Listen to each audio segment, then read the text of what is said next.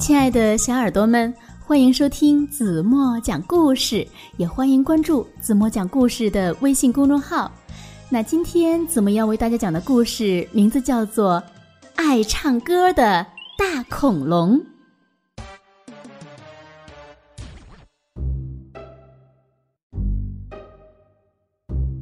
在一座非常美丽的城市里。有一栋非常高大的楼房，在这个楼房的顶层住着一只让人不太喜欢的大恐龙。那为什么人们都不喜欢这只恐龙呢？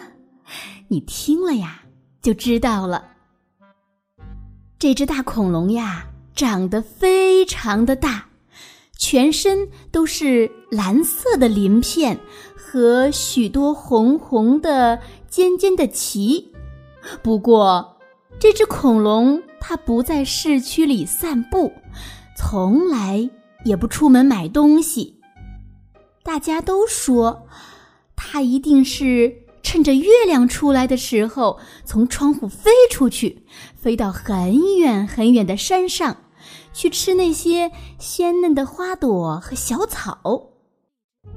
那有的小朋友要说了，既然这只恐龙不吃人也不乱跑，那为什么大家还不喜欢它呢？原来呀，它会发出一种非常非常可怕的声音，这种声音比喇叭乱吹还要难听，还要震耳。可偏偏它又喜欢站在窗子边，从早到晚。一首接一首的唱个不停，他的歌声实在是太吵人了。住在大楼里的人们被他吵得吃不好、睡不好，耳朵呀都快被震聋了。这不，一天早上，恐龙呀又张开他的大嘴巴，开始唱歌了。他唱啊唱啊，唱了很长时间，唱的大楼都开始摇摇晃晃，然后出现了裂痕，大楼就要被震倒了。这下子呀，附近的人们都慌了，他们聚在一起讨论着，决定呀要想一个法子，让这只恐龙闭上嘴巴，不再继续唱下去。那么。该怎么做呢？有一位老太太说：“我知道了，我们呀可以趁这只恐龙在唱歌的时候，用好多好多的土豆泥儿往它嘴里灌，让它不能呼吸，那样他就不能再唱歌了。”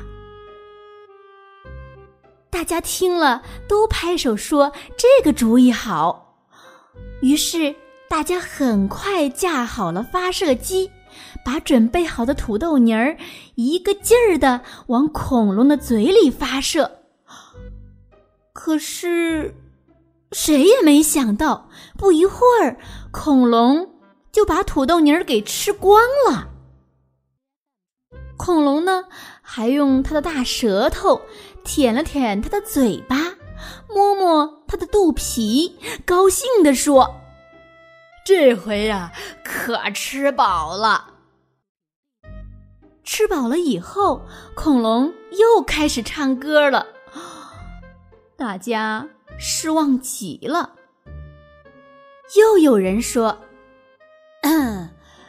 我觉得吧，我们可以做一个大玻璃罩子。”把整栋楼都给盖起来，这样我们就听不到恐龙唱歌了，就可以安安静静的过日子啦。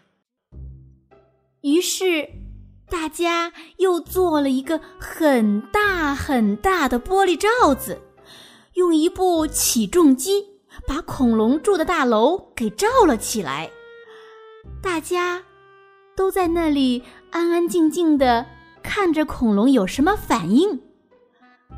只见大恐龙眯起眼睛，全身的鳞片都竖了起来，身体不停地抖着，它的鼻孔喷着气，看起来好像一副很烦的样子。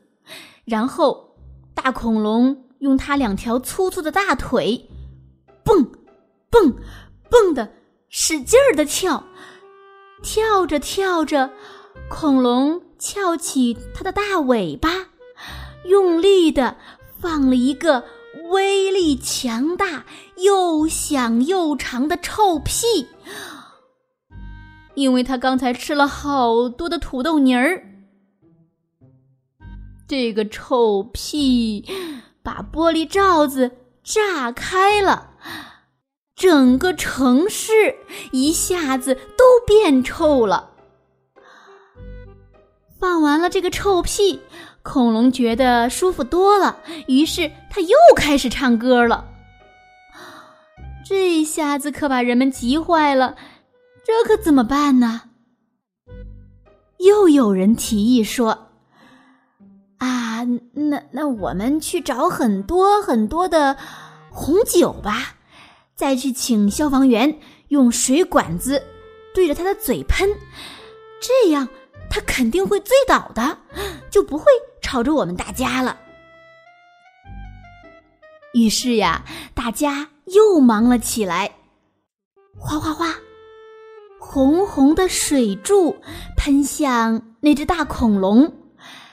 这只恐龙舔舔嘴唇说：“嗯，这个味道真不好闻。”他就把嘴巴闭起来了。于是，很快整个城市都被酒给淹没了。大家喝了太多的酒，一个个跳起舞来。恐龙一看人们都跳舞了，他又开始唱歌了。这个时候，有一个小女孩一直站在旁边看着。她轻轻地走到大人们身边，小声地说：“请让我试试看吧，只要一会儿就行了。”说完，她马上跑回家里。不到五分钟，哎，奇怪了，恐龙真的不唱歌了。大家都很好奇，于是就问这个小女孩：“哎，小姑娘，你是怎么让恐龙停止唱歌的呢？”小姑娘说：“嗯，这这是个秘密。”原来，小女孩回到家，小声的对哥哥说：“其实，我只是打了个电话而已。”我说：“喂，是恐龙先生吗？您好，我想请您以后唱歌的时候呀，稍微小声一点，可以吗？”恐龙先生就回答说：“嗯，当然可以啦。我不知道吵到你了，实在抱歉，对不起啊。现在呀，这个城市又变得……”美丽又安静了。